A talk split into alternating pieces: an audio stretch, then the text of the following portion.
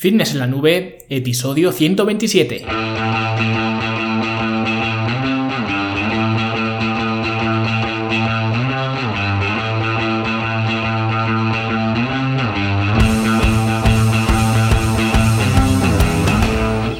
Bienvenidos a todos un viernes más aquí a vuestro podcast A Fitness en la Nube, donde hablamos de fitness, de nutrición, de entrenamiento y donde cada viernes, cada semana os traigo las técnicas, los consejos, las estrategias, los trucos y como lo queráis llamar para que construyáis un mejor físico y tengáis un estilo de vida más activo y más saludable. Hoy es un eh, programa muy interesante para sobre todo los amantes del entrenamiento porque vamos a tratar el eh, tema de entrenar al fallo, que es algo que eh, pues mucha gente se pregunta, ¿no? Y alguna vez pues le ha entrado la curiosidad de qué es entrenar al fallo, si se debe o no entrenar al fallo. Pero antes, como siempre, un segundito para hablar de la Academia de Fitness en la Nube, ya sabéis, vuestra plataforma online para verte mejor, sentirte mejor y rendir mejor, optimizando tu estilo de vida a través de cursos en vídeo, programas de entrenamiento, planes de alimentación, programas de entrenamiento también para hacer en casa, talleres prácticos y una barbaridad de contenido al que podéis acceder por la cuantiosa suma de 10 euros al mes. Esta semana eh, seguimos con el curso de crear un plan de alimentación optimizado y adaptado a vosotros, a cada uno de vosotros. Y esta semana pues tenéis la clase número 5 donde vemos eh, cómo medir las eh, porciones. Ya sabéis que este curso pues se basa en el sistema de porciones que utilizo, que suelo utilizar para diseñar planes de alimentación y esta semana como digo pues vemos cómo podemos medir estas porciones vale porque ya sabéis que cada semana pues hay contenido nuevo hay nuevas clases hay nuevos talleres hay nuevos programas de entrenamiento etcétera.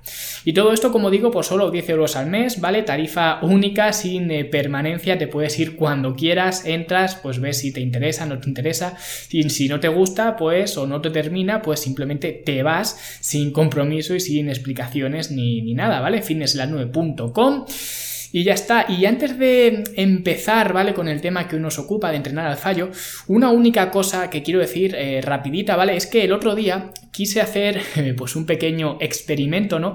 Y creé un test con distintas preguntas sobre fitness, ¿no? Y lo publiqué en las redes sociales para que la gente, para que vosotros pues lo hicierais, ¿no? Y seguramente muchos de vosotros eh, lo hayáis hecho ya. Y luego pues comprobar cuánto sabes de fitness realmente, ¿no? Ya digo, tampoco es algo representativo, son solamente 10 preguntas muy eh, sencillas, bueno, sencillas, un tipo test, ¿no? De toda la vida. Y si queréis comprobar eh, lo que sabéis o no de fitness y queréis ver eh, si estáis eh, confundidos por estos gritos de la industria, ¿no? Que esta industria pues eh, pega muchos gritos, pega muchas voces en todas direcciones, ¿no?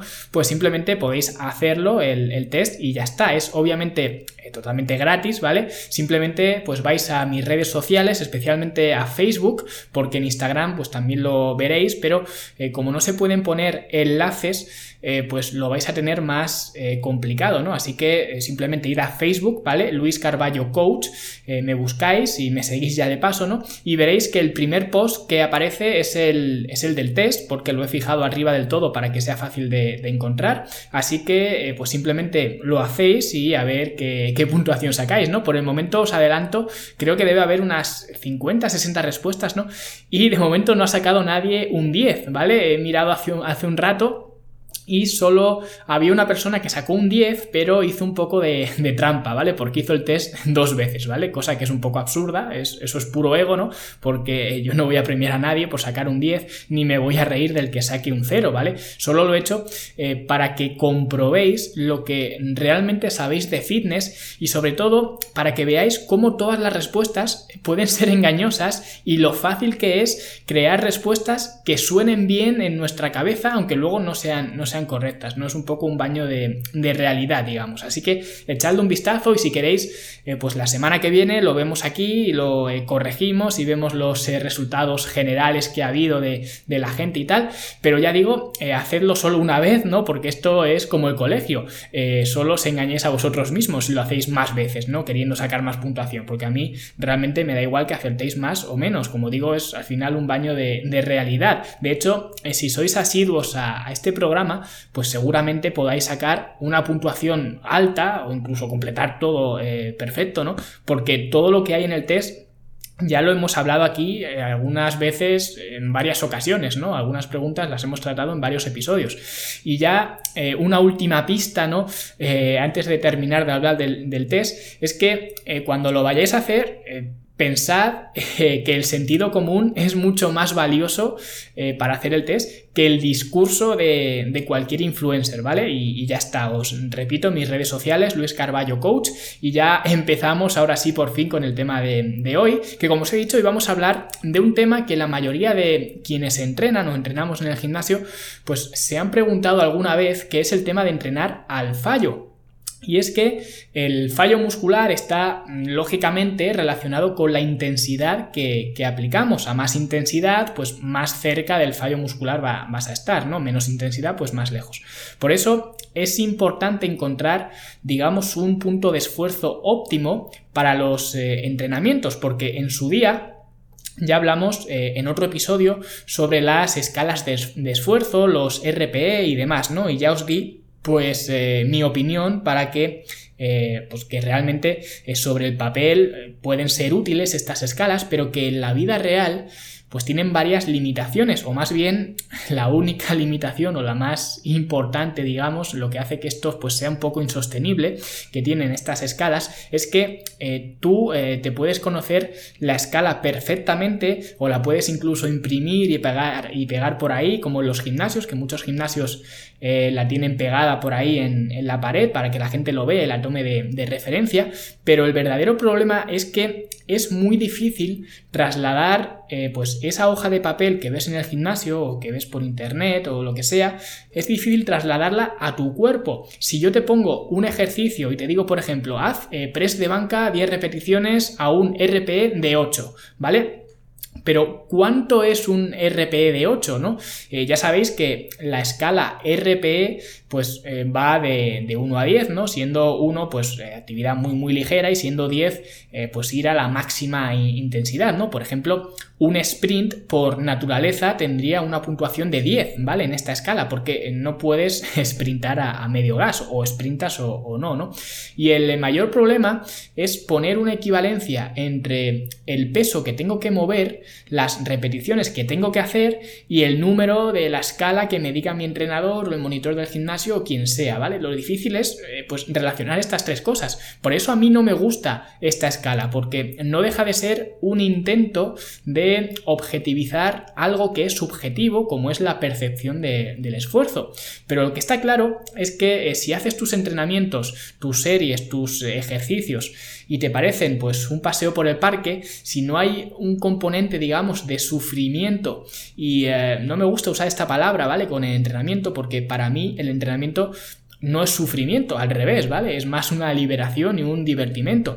Pero para que se entienda, cualquier entrenamiento tiene que ser incómodo. De hecho, esa es, esa es la clave, ¿no? Estar cómodo dentro de la incomodidad. Por eso, cualquier entrenamiento que hagas de, cualquier disciplina, de alguna forma te ayuda al resto de facetas de tu vida. No estoy hablando de entrenamiento funcional, estoy hablando simplemente del hecho de entrenar, porque en la vida muchas veces eh, te pone eh, la vida en estas situaciones, digamos, de necesitar estar cómodo dentro de la incomodidad. Y esas situaciones pues no las puedes elegir, te vienen y, ya está, y las tienes que afrontar. No es como el gimnasio, ¿no? Que puedes elegir o voy o no voy y ya está. Esas situaciones, como digo, pues te suceden y punto y las tienes que afrontar y ya está. Por eso cuando o cuanto más eh, practiques estar eh, cómodo dentro de la incomodidad, pues mejor te vas a sentir lidiando con estas eh, situaciones. Pero también es verdad que no puedes pasarte con la intensidad, porque eso te va a fatigar mucho y lo primero,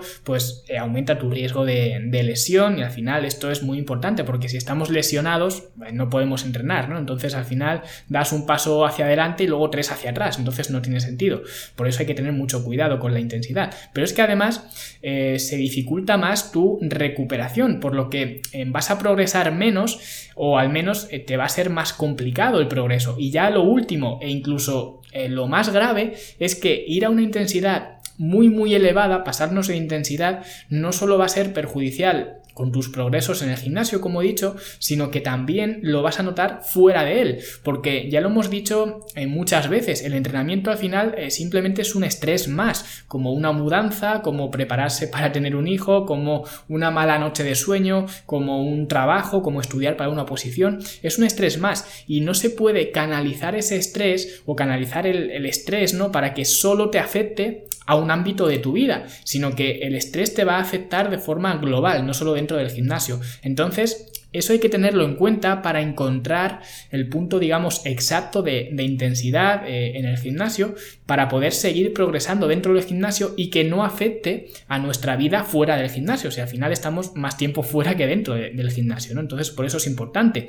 Y eso no siempre es fácil y eso, por ejemplo, pues no lo contempla esta escala RPE que os he dicho. Y lo primero que voy a hacer es hablar de las distintas connotaciones que tiene el fallo muscular porque el fallo muscular tiene eh, muchas eh, variantes, podríamos decir, ¿no? Que de hecho eh, todo esto lo tenéis también en el libro de Entrenar para Ganar, ¿vale? Ya sabéis que es bestseller en, en Amazon y lo podéis encontrar todo ahí, ¿vale? Y trato todos estos temas del fallo muscular, más otros tantos de, entrenamiento, ¿no? Para que podáis optimizar vuestros entrenos y sacarles más provecho. Y en relación con el fallo muscular, el primer punto de fallo que podríamos diferenciar en una serie es el fallo técnico. Y este es el punto de fallo al que más veces deberíamos eh, llegar, ¿vale? Es el primer punto de fallo. Simplemente es el momento en el que ya no puedes seguir completando repeticiones con una técnica 100% eh, pura, ¿vale? Depurada. Es cuando eh, pues la técnica ya empieza a deteriorarse o cuando empezamos a utilizar otros músculos para completar la repetición o cuando acortamos el rango de movimiento para poder hacer más repeticiones, etcétera, ¿no? Por ejemplo, en un eh, press de banca eh, puedes estar haciendo repeticiones donde pues la barra baja hasta el pecho, pero de repente ves que si la sigues bajando hasta el pecho, eh, ya empiezas a dudar de si podrías subirla o no. Así que inconscientemente, ¿vale? Esto no es algo que, que, planees, es algo que te sale solo, pues reduces el rango de movimiento y la barra pues ya no baja hasta el pecho, sino que se queda a un palmo del pecho y de esta forma pues eh, estás consiguiendo acortar el rango de movimiento y además eh, te estás centrando en el rango de movimiento en el que los tríceps pues tienen más importancia, entonces te pueden ayudar más y así pues puedes seguir completando repeticiones, ¿vale? Y luego, si siguiéramos completando repeticiones más allá de este fallo técnico, pues llegaríamos al punto de fallo mecánico, que sería el siguiente punto de fallo, ¿vale? Que es eh, cuando ya físicamente no podemos completar más repeticiones. Si seguimos eh, con el ejemplo del press de banca, pues ya sería cuando te quedas atascado, ¿vale? Que mucha gente pues nos ha pasado en más de una ocasión, ¿no? Te quedas atascado ahí levantando la barra en mitad del, camino, en mitad de la repetición y la barra pues ya no hay manera de, de que suba, ¿vale? Ese sería el fallo mecánico. Y cuando se habla de entrenar al fallo, normalmente se habla de entrenar a este tipo de fallo, al fallo mecánico, que es eh, cuando pues ya no puedes mover el, peso, ¿vale? Pero es que si traspasamos esa barrera, porque se puede traspasar, nos encontramos un tercer eh, tipo de fallo muscular, que es el fallo absoluto. Y este es el más difícil de conseguir, ¿no? Porque ya tienes que haber pasado esos dos puntos de fallo antes, ¿no? El técnico y el, y el mecánico. Y este es el momento en el que el músculo ya no puede contraerse más, ¿vale? Ya no es que no pueda mover el peso, sino que ya no se contrae. Y esto suele ocurrir en entrenamientos con muy alto estrés metabólico, ya sabéis los factores de la hipertrofia muscular, ¿vale? Que lo hablamos en otro episodio, os lo dejaré como siempre enlazado en las notas del programa, pero por ejemplo, cuando haces, eh, pues digamos, triseries para el mismo grupo muscular o series gigantes o incluso series descendentes, ¿no? Imaginad que estoy haciendo eh, press de banca, ¿no? Pues llego al, al fallo mecánico, bueno, primero llego al técnico, luego llego al mecánico y en ese momento pues dejo la barra, ¿vale? Porque ya no puedo seguir completando repeticiones. Pero luego lo que hago no es descansar, sino que me tumbo en el suelo y me pongo a hacer flexiones, ¿no? Y cuando ya no puedo hacer más eh, flexiones, pues me voy a hacer eh, aperturas, ¿no? O cruce de poleas. Y luego después, sin descansar, pues me voy a hacer un squeeze eh, press con un balón medicinal. Pues al final llega un momento que el pecho ya no puede contraerse más, ¿no? Pero este tipo de fallo, como digo, es más raro de buscar y normalmente eh, los dos más comunes, digamos, pues son el fallo técnico o el fallo mecánico. Es, relativamente raro ver a alguien llegando al, fallo eh, absoluto, ¿no? Y aquí es donde viene la pregunta que mucha gente se hace de si hay o no que entrenar al fallo. Y si la respuesta a esto es sí, pues eh, viene la siguiente pregunta, ¿no? Que es ¿a qué tipo de fallo de los tres que hay, ¿no? Y lo cierto es que eh, no hay una respuesta, digamos, rotunda. Como todo, pues no hay blanco o negro, ¿no? Hay argumentos tanto a favor como, como en contra. Por ejemplo, un argumento a favor de entrenar al fallo es que aumentas el reclutamiento de unidades motoras. Pero en contra tendríamos, por ejemplo, pues eh, que temer la recuperación y el mayor riesgo de, lesión ¿no? que entrenar al fallo pues te supone. Entonces, teniendo en cuenta esto, yo lo que siempre aconsejo es utilizar el fallo muscular como una simple herramienta, ¿vale? Utilizarlo pues en determinadas ocasiones y sobre todo con un propósito. Por ejemplo,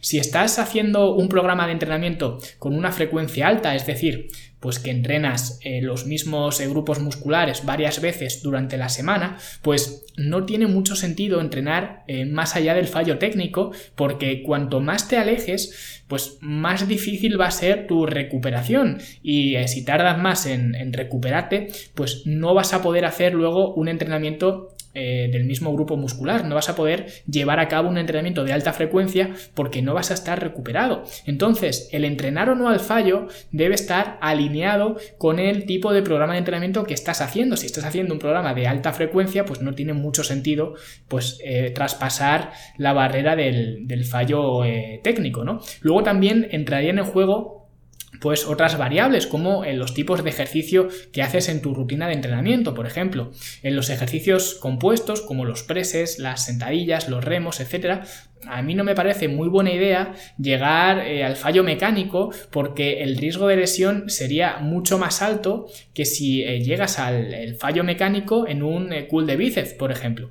Pero también hay que tener en cuenta más variables como por ejemplo las cargas, porque por ejemplo, si entrenamos en casa y tenemos un equipamiento limitado, ¿no? O sea que no podemos meter mucha carga porque no tenemos más carga. Esto en los gimnasios no suele ocurrir, ¿vale? Porque normalmente pues siempre hay discos, siempre hay mancuernas, ¿no? Pero si estamos en casa y no tenemos más discos, no tenemos más peso para las mancuernas, entonces eh, nos vamos a ver obligados, digamos, a trabajar a más altas repeticiones. Entonces sí tiene más sentido llegar más cerca del fallo mecánico para reclutar más unidades eh, motoras, ¿no? Que de la otra forma no podrías porque no puedes seguir añadiendo carga porque no tienes más carga en, tu casa disponible para, para usar. Es decir, que el ir o no al fallo va a tener mucho que ver con la carga que utilices. Como regla general, a más carga, por ejemplo, si vas a 5 repeticiones, pues menos sentido tiene pasar del fallo técnico. Sin embargo, si vas a 25 repeticiones,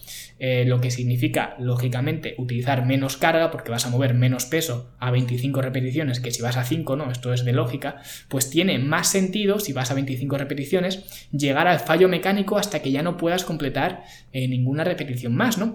Y este ejemplo de, de las cargas, eh, también tiene, puede tener algunos matices. Por ejemplo, eh, pues si eres un atleta que pues estés entrenando para ser mejor en un deporte, normalmente los, los, atletas siempre buscan generar la máxima fuerza en el menor tiempo posible y por eso suelen entrenar con cargas relativamente ligeras, pero entrenan de forma muy explosiva. Ahí, por ejemplo, no aconsejaría entrenar al fallo porque ellos no están buscando el máximo estímulo muscular, están buscando mejorar una habilidad que es la, producción de fuerza por unidad de tiempo. O sea que, como digo, todas estas variables se tienen que tener en cuenta antes de, decir sí, hay que entrenar al fallo o no, nunca hay que entrenar al fallo, ¿no? Porque otro punto que tiene, eh, por ejemplo, a favor el entrenar al fallo es que necesitas menos tiempo para entrenar. Pero ojo, también necesitas más tiempo para recuperarte. Esto es un poco en lo que se basaba el HIT, ¿vale? Con una I, el High Intensity Training, ¿vale? No el HIT con dos I's, ¿no? Que es el de cardiointervalos, el eh, HIT con una I, el de Mike Menser y también el de Dorian Yates, ¿no? Pues ellos entrenaban al fallo mecánico e incluso más lejos del fallo, haciendo pues eh, técnicas de alta intensidad y demás, porque los entrenamientos así duraban muy poco, porque cuando hacían eh, la serie al fallo, pues ya no seguían haciendo más trabajo para ese grupo muscular. Y luego también era un entrenamiento, un programa de entrenamiento, digamos, o un sistema de entrenamiento infrecuente. A lo mejor, pues te tirabas una semana, dos semanas sin, sin entrenar ese grupo muscular. Pero a cambio, primero tenías que poner una intensidad bestial en los entrenamientos, cosa que pues mucha gente ni quiere ni, ni puede, ¿no? Porque no todos valemos para poner la intensidad de, Dorian Yates en un entrenamiento, ¿no? Entonces no sería un sistema aplicable para esas personas. Por eso digo que eh, lo que podemos aprender de, esto, de este sistema de entrenamiento, es que eh, si por ejemplo un día, por lo que sea, pues vas más pillado de tiempo, en lugar de hacer más series sin llegar al fallo muscular, pues puedes modificar tu entrenamiento y hacer menos series llegando al fallo mecánico, incluso traspasándolo. Por ejemplo, eh, si vas a entrenar pecho, la mayoría de rutinas que ves en los gimnasios, ¿no? Pues es press de banca, press inclinado, fondos y cruces de poleas, ¿no? Tres series de cada y ya está. Pues si un día vas pillado de tiempo y no puedes completar todo el entrenamiento, puedes hacer simplemente una serie descendente de press en, en máquina, ¿vale? Porque normalmente eh, las técnicas avanzadas de entrenamiento, eh, si las, haces en máquina o en poleas y demás, casi mejor que si los haces con barra, ¿no? Pues haces una serie descendente de press en máquina donde llegues más lejos del fallo muscular porque estás haciendo esa serie descendente y luego cuando acabes, si quieres, te pones a hacer flexiones para que eh, pues ya tampoco puedas seguir haciendo más, ¿no? Eso por supuesto siempre calentando bien, ¿no? Y ya tienes el pecho trabajado, ¿vale? Calentito en menos de la mitad de tiempo, pero eso sí, no esperes estar recuperado en dos días para volver a entrenar el pecho. Y es lo que he dicho antes, hay que equilibrar todo el, conjunto y ver el entrenamiento al fallo como una herramienta que se puede utilizar y que de hecho yo recomiendo utilizar, pero en situaciones puntuales, digamos. Ahora bien, eh, dicho todo esto, a mí me gusta siempre eh, llegar al menos al fallo técnico, ¿vale? Prácticamente en todos los ejercicios y para todo el mundo. ¿Por qué? Porque últimamente con todos los eh, descubrimientos científicos, los estudios y los entrenadores de, bata blanca y demás, pues se habla muy mal de entrenar al fallo, ¿vale? Parece que es algo malo, lo que os he dicho antes, ¿no? Porque reduce la recuperación, aumenta el riesgo de lesión, más fatiga adrenal, etc. Sin embargo, cuando vas a cualquier gimnasio, y yo he estado en muchos, lo que ves no es precisamente a gente que le tenga que tener miedo a entrenar al fallo por mucho que digan las publicaciones científicas, ¿no? Porque yo lo que veo es gente paseándose de máquina en máquina y si algún día a esa persona le da por buscar información en internet sobre entrenar al fallo y se encuentra pues con un entrenador de estos de bata blanca y le dice que entrenar al fallo lo menos posible, ¿vale? Para no sobrecargar el sistema nervioso y demás, pues esa persona, si antes iba paseándose por el gimnasio, ahora que le tiene miedo a entrenar al fallo y a sobreentrenar, pues ya no va a ir paseándose, ya va a ir gateando, ¿vale? Y esto, eh, pues no es así, ¿no? La mayoría de la gente común necesita aumentar su intensidad, no reducirla, no tenerle miedo a entrenar al fallo, porque muchas veces lo que pensamos es que hemos llegado al fallo, ¿no? Pensamos que eh, estamos en el fallo muscular y resulta que aún podemos hacer 4, 5 o incluso algunos 10 repeticiones más. Entonces, eso no es entrenar al fallo muscular. Así que yo por lo general sí que suelo recomendar siempre eh, el fallo al menos técnico, ¿vale? Hacer repeticiones en todos los ejercicios hasta eh, hasta que uno, pues la velocidad de la barra o de las eh, mancuernas de lo que se esté usando disminuya mucho, ¿vale? Eso sería el punto de fallo técnico. O dos, hasta que inconscientemente reduzcamos el rango de movimiento del ejercicio porque el cuerpo es muy listo, ¿no? Y siempre va a tratar de hacer el ejercicio más fácil, que es el ejemplo que he puesto antes del press de banca, cuando acortamos el, movimiento. Y tres, pues que la técnica ya empiece a flojear, por ejemplo, en un press con mancuernas, ¿no? En un press de pecho, vas a ver que llega un momento, o que suele llegar un momento, que el brazo dominante pues sube, porque todos tenemos un, lado dominante, un brazo dominante, una extremidad que se nos da mejor hacer el ejercicio, pues ese lado dominante sube y el brazo menos dominante sube, pero sube después. En vez de hacer un, press con los dos brazos, es como que primero sube el derecho, por ejemplo, si es el derecho tu lado más fuerte, y el izquierdo se queda ahí a medio camino, y luego después eh, termina de subir el derecho y ya empujas con el, con el izquierdo, ¿no? Es como que haces el press eh, en dos tiempos, ¿no? Pues eso, por ejemplo, sería romper la técnica del ejercicio y por tanto sería llegar al fallo técnico. Y a partir de ahí, pues ya no aconsejaría seguir haciendo más repeticiones, ¿vale? Porque las repeticiones van a ser con una técnica un poco cuestionable, ¿no? Y como he dicho antes, esto se puede utilizar y de hecho se debe utilizar como herramienta. A lo mejor eh, tienes que hacer tres series y dices, pues las dos primeras las voy a hacer hasta el fallo técnico, pero la tercera serie pues voy a hacer una serie descendente y voy a ir más allá del fallo mecánico, ¿no? Vale. Pero otra vez, esto debe de estar dentro de un contexto. No hagas esto siempre en todas las series y todos los días porque entonces te vas a quemar. Y si te quemas, pues eso va a suponer no solo no avanzar, sino ir para atrás. Porque en este mundo tan dinámico que vivimos, hay mucha gente con trabajos muy estresantes, con familias, con compromisos, con muchas actividades, ¿no? que tienen pues un calendario de locura y de repente pues escuchan mi podcast o ven un anuncio en la tele o en la radio o lo que sea y quieren eh, ponerse en forma, ¿no? Les entra el gusanillo de eh, ponerse en forma o de volver a estar en forma, ¿no? Y lo primero que hacen es apuntarse a un gimnasio, ¿no? A entrenar. Y no digo que esté mal, al contrario, pero pensad en alguien así, que no tenga tiempo prácticamente ni para respirar. La dificultad más grande es eh, pues cuándo vas a encontrar tiempo para entrenar, ¿no? Que mucha gente se encuentra en esa situación. Pero la siguiente dificultad y la siguiente pregunta que nadie se hace es ¿Cuándo voy a encontrar tiempo no para entrenar, sino para recuperarme? Porque a lo mejor, si quieres mejorar tu calidad de vida en una situación personal así tan, tan frenética, ¿no? En lugar de ir una hora al gimnasio, a lo mejor si esa persona está durmiendo, eh, digamos, cinco horas al día, está muy estresada y decide por fuerza de voluntad que en lugar de dormir cinco horas, ahora va a dormir cuatro horas, ¿vale? Y esa hora que se ahorra de sueño, pues la va a invertir en el gimnasio. Pues es muy probable que en lugar de invertirle esa hora al gimnasio, puedas eh, sacarle más partido a añadir una hora más de sueño. En lugar de dormir 5 horas, dormir 6. Porque lo que necesitas en este momento eh, no es más estrés, es una mayor recuperación, ¿vale? Y por supuesto, aquí entrenar al fallo sería ya una utopía, ¿vale? Ya digo, si esta persona no está lista ni siquiera para ir a un gimnasio, para entrenar en un gimnasio, imagina ir al gimnasio y encima entrenar al fallo, sería una auténtica eh, locura, ¿no? Pero lo importante de, este episodio, digamos, y con lo que quiero que os quedéis, es eh, lo primero que hay tres puntos de fallo, está el fallo técnico, el fallo mecánico y el fallo absoluto, que generalmente deberíais entrenar al fallo técnico, ¿vale? De forma general y luego llegar al fallo mecánico y más allá de, él, del fallo mecánico, como herramienta, dependiendo ya de vuestro programa de entrenamiento, del ejercicio, de la carga, del estrés que tengamos eh, fuera del gimnasio, etcétera.